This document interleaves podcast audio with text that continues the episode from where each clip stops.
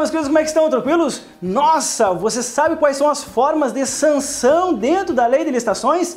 Não, cuidado, porque esse aqui sempre aparece em prova e hoje eu vou detonar esse assunto para você.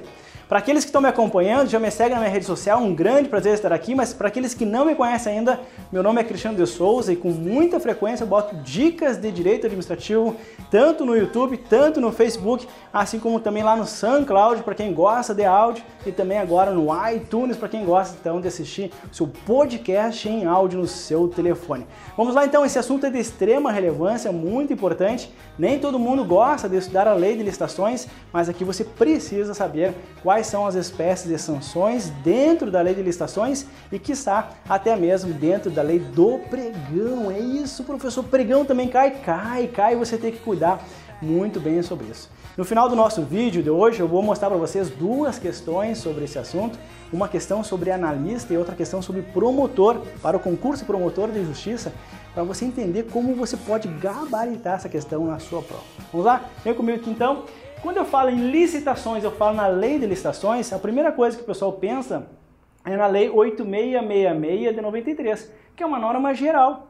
Muito embora uma norma geral que se aplica à União, os estados, DF, municípios, nada impede que esses entes públicos, estados, DF, municípios, possam criar também a sua normativa sobre legislação, desde que sigam as normas gerais da Lei 8666. Mas no âmbito federal, nós também temos normas especiais que tratam sobre licitações. Entre essas normas especiais, nós temos a Lei do Pregão, a Lei 10.520 de 2002, assim como também temos outras normas. Lá a Lei de PPPs, Parcerias Público-Privadas, e também a Lei da RDC, do Regime Diferenciado de Contratação. Mas esses dois tópicos né, especiais eu vou deixar para abordar com vocês num outro vídeo, numa outra oportunidade. Aqui eu vou focar nesses dois pontos, porque são dois pontos bem importantes e com bastante frequência aparece isso aqui em provas de concurso. Mas antes de chegar na parte das sanções, vamos refrescar a memória para entender bem como isso aqui aparece lá na sua linha do tempo da lei de licitações. É, vocês já sabem, a galera que me acompanha na rede social, eu já fiz vários vídeos sobre licitações, basta lá no meu YouTube, e a galera já sabe que eu começo a lei de licitação chamando as pessoas. Aqui eu vou inaugurar a fase externa da licitação, porque eu tenho a fase interna preparatória, que é a questão da confecção então, do projeto básico, do projeto executivo, também a delineação do orçamento, do recurso da onde que eu vou tirar e principalmente do cumprimento né, das finalidades da licitação. Mas uma vez então inaugurada a fase externa, eu vou chamar os possíveis interessados para que venham realmente participar dessa licitação. No meu caso aqui eu vou publicar um aviso contendo um resumo do edital. Uma pequena chamativa lá, né? Num instrumento, então, de um jornal de grande circulação e até mesmo no diário oficial. Ó, aqui é o resumo do edital, aquilo que é publicado lá apenas um aviso. Se a pessoa tiver interesse em ter conhecimento de todo o edital, da íntegra do edital, ele vai ter que procurar o órgão público onde está descrito lá no aviso. Ou então no site do Tribunal de Contas da União. Lá você vai encontrar todos os editais ok? Eu vou chamar então agora os interessados através do edital contendo todas as regras. Ó, abra os olhos.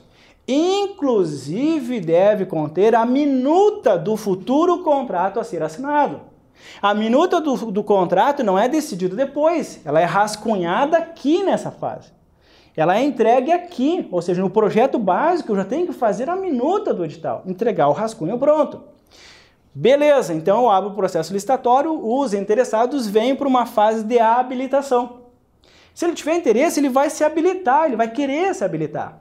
E vai depender muito das modalidades licitatórias, se é concorrência, tomada de preço, concurso, convite ou leilão. Para cada uma delas tem algumas regras de documentação bem específicas em relação a isso, tá? Artigo 27, 28, 29, 30, 31 da Lei 8666 fala então sobre os documentos da fase de habilitação. Como regra, uma vez habilitado, se habilitado, ele segue no certame da lei de licitações. Lembrando a vocês que se ele for declarado inabilitado, caberá recurso, se não me falha a memória, artigo 105 da lei 8666, ó, prazozinho, cinco dias aqui. Mas vamos supor que ele foi habilitado. Habilitado, então nós vamos para o julgamento da proposta, ou das propostas mais vantajosas, lá das regras do artigo 45 da Lei de Licitações. Aí entra aqui a questão do preço, pois preço e técnica, o maior lance ou oferta. Então isso tudo vai estar definido no nosso edital. Aproveitando né, que hoje a nossa aula é sobre licitações, informar para vocês que quando eu falo do regime especial do pregão da Lei 10.520, essa fase de julgamento de proposta e habilitação é invertido por lei. Como assim, professor? Sim, lá no artigo 4 e artigo 3 da lei do pregão, ele inverte a ordem do procedimento de licitação. No pregão da lei 10.520, primeiro eu julgo a proposta mais vantajosa. E depois que eu tiver a proposta mais vantajosa, eu vou pegar os documentos de habilitação da proposta mais vantajosa. Se a pessoa não preencher os requisitos de documentação, eu vou seguir então analisando a documentação do segundo vencedor da proposta mais vantajosa. Já fica a dica aqui, eu já falei em outros vídeos também, que na Lei 8666 a fase é habilitação, depois julgamento das propostas. Quando eu vou para o pregão é invertido. Eu julgo a proposta mais vantajosa, depois eu analiso a questão da habilitação dos documentos. Lembrando a você, se no seu concurso tiver a Lei de Serviços Públicos, a Lei 89 e 87 de 95, que trata sobre serviços públicos de concessão e permissão, lá nessa lei diz que poderá ocorrer a inversão se assim estiver descrito no edital. Então, cuidado, que lá na Lei de Serviços Públicos é poderá. Como regra na Lei de Serviços Públicos, segue essa fase mas poderá ocorrer a inversão. Aqui no pregão, não, ela já vem invertida e não há possibilidade de desinverter. Fica assim invertida. Ok? Professor, agora eu já entendi. Então eu tenho uma fase aqui, fase externa, habilitação, julgamento de propostas, até chegarmos então aí ao vencedor da licitação. Ao vencedor da licitação, uma vez declarado o vencedor, eu vou então adjudicar o objeto da licitação, que é quase que prometer o objeto para ele, num determinado tempo para que ele venha assinar o contrato. Olha só, o prazo para ele vir assinar o contrato vai estar no edital. Tanto é que na Lei 8666, na Lei de Licitações, não há o prazo definido, tá? Fique bem, bem ligado aqui. Eu vou adjudicar e o adjudicatário do objeto de licitação será convidado para assinar um contrato. Eu sei que ele não é obrigado a assinar o contrato. Se ele não vier, obviamente que eu vou ter que chamar o segundo vencedor. Aí são outras regras, uma outra aula, para uma outra dica de quais são as regras do segundo, terceiro, quarto colocado, no caso do primeiro não assinar o contrato. Licitações, nossa, tem tanta coisa para explicar, mas eu tenho que ficar somente num ponto hoje, né? Ok, ele assinou o contrato. Como regra, o contrato ele é efêmero. Na lei de direito administrativo, na lei de licitações, diz que não é possível contrato por prazo indeterminado. Ou seja, todo contrato tem prazo para começar e tem prazo para terminar. Então o contrato é efêmero, ele é por um tempo. Se eu falo que o contrato é efêmero, então o contrato vai desde o início da sua assinatura até o final do contrato com o adimplemento total das regras do contrato. O que nós esperamos efetivamente da pessoa que assina um contrato com a administração é que ele cumpra o contrato até o final, com um termo, com o advento do termo final do contrato. E que se tudo der certo, ninguém será penalizado. Acontece que eu tenho que prever hoje no meu instrumento convocatório, que é lá no meu edital, e também prever no contrato situações em que o contratado não cumpre o contrato. E se ele não cumpre o contrato, que seja de forma parcial ou total, obviamente que eu vou dar um 3 quartos de orelha nele, que é aplicar uma sanção. Geralmente, logo de início, em vez de rescindir o contrato como um todo, pela cláusula exorbitante que nós temos dentro dos contratos, nós vamos aplicar uma multa. Para ele sentir no bolso realmente. Então, geralmente, a administração aplica uma multa e quando eu aplico a multa, obviamente que vai impactar em dinheiro, Se houver previsão de garantia no contrato, e nós já falamos no outro vídeo também que a garantia não é obrigatória em todo contrato administrativo, mas se houver a previsão de garantia e se a garantia for dada, obviamente que eu posso descontar da garantia o valor da multa. Se o valor da multa for superior ao valor da garantia, obviamente que o contratado então vai ter que complementar valores. Por isso que é interessante, muitas vezes, alguns contratos administrativos realmente fazerem a previsão da garantia e que essa garantia realmente seja depositada. Mas não é uma obrigatoriedade nos contratos, é uma faculdade da administração. Muito cuidado quando se fala em cláusulas obrigatórias e necessárias em um contrato administrativo, pela Lei 8666, porque na parte das garantias, muito embora esteja no rol das cláusulas necessárias obrigatórias, fica à mercê, à discricionalidade então da administração, ok? Então, quando o nosso contratado ele não cumpre o contrato, que eu vou chamar aqui de inadimplemento, inadimplir é não cumprir, que seja total ou parcial, eu vou aplicar algumas sanções. As sanções da Lei 8666, da Lei de Licitações, estão previstas num rol taxativo enumerado, fechado, no seu artigo 87. E aqui eu posso alentar para vocês uma advertência a multa, a aplicação de uma suspensão temporária que vai chegar até dois anos e tem o seu procedimento específico, até mesmo chegarmos à declaração de inidoneidade que também não pode ultrapassar dois anos. Isso é muito importante porque quando a gente aplica uma penalidade a alguém, tanto pela Constituição Federal, assim como tanto pela norma de direito administrativo, eu preciso garantir um contraditório, uma ampla defesa num processo. Aqui o meu processo não é o PAD da Lei, 8, da lei 8112, lá de punir o servidor. Não estou punindo ninguém de servidor. Não é o meu poder disciplinar. Aqui é apenas a questão de punir o meu contratado por não cumprimento de uma cláusula contratual. E aí eu tenho que garantir o contraditório para defesa num processo administrativo para isso. O que muitas vezes a administração não garante é o contraditório e a ampla defesa realmente eficaz. Tá certo? E aí que entra a função toda né, do advogado para poder fazer essa defesa nesse momento aqui de forma satisfatória. Ok?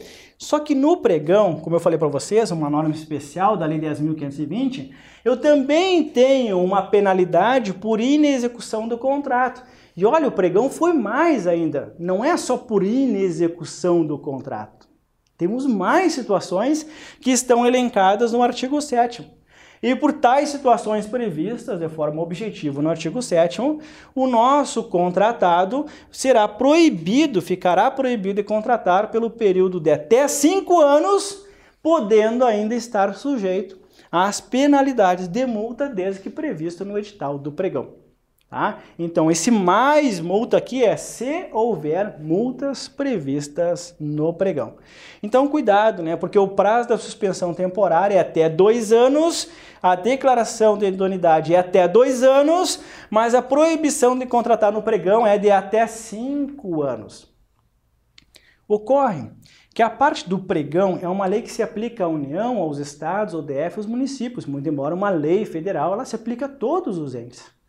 E uma vez que você é condenado e proibido de contratar com um dos entes, você também fica condenado em contratar com os demais entes. Então é extensivo, é a aplica aplicação dessa vedação é extensiva a todos os entes.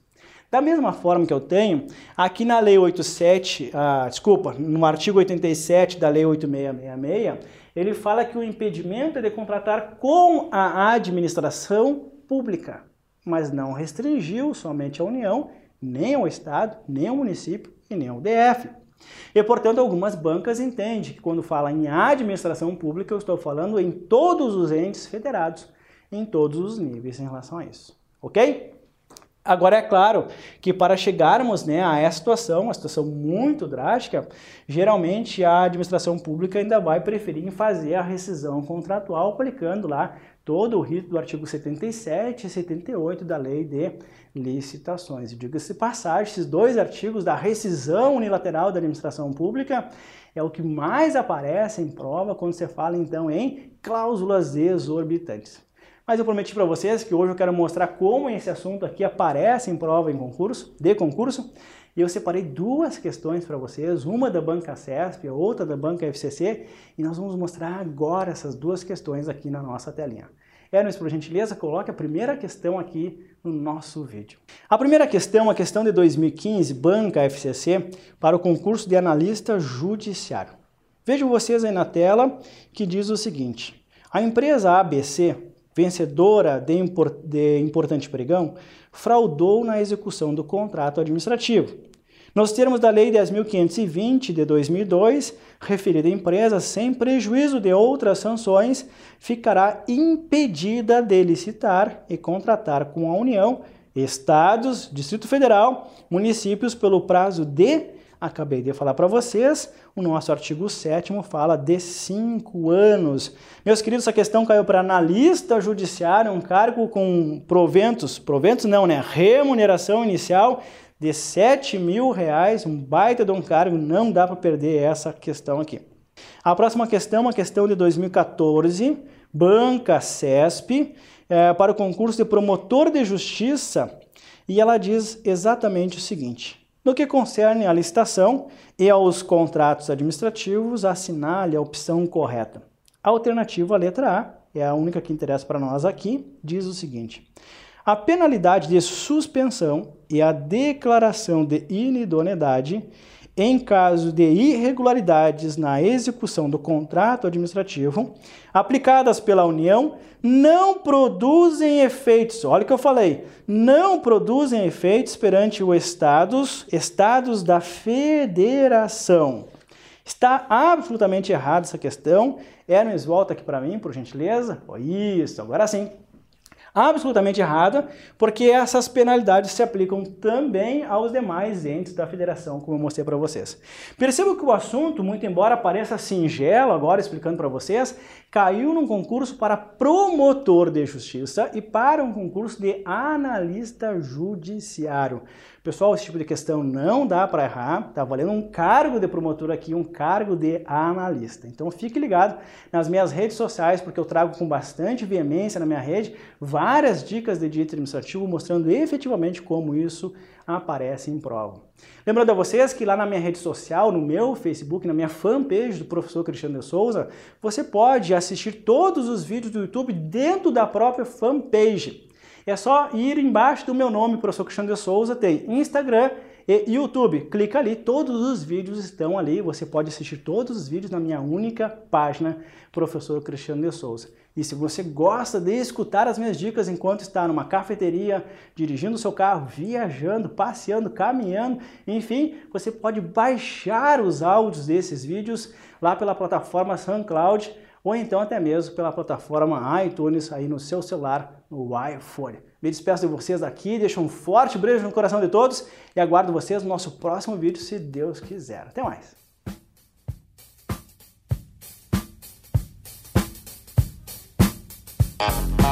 you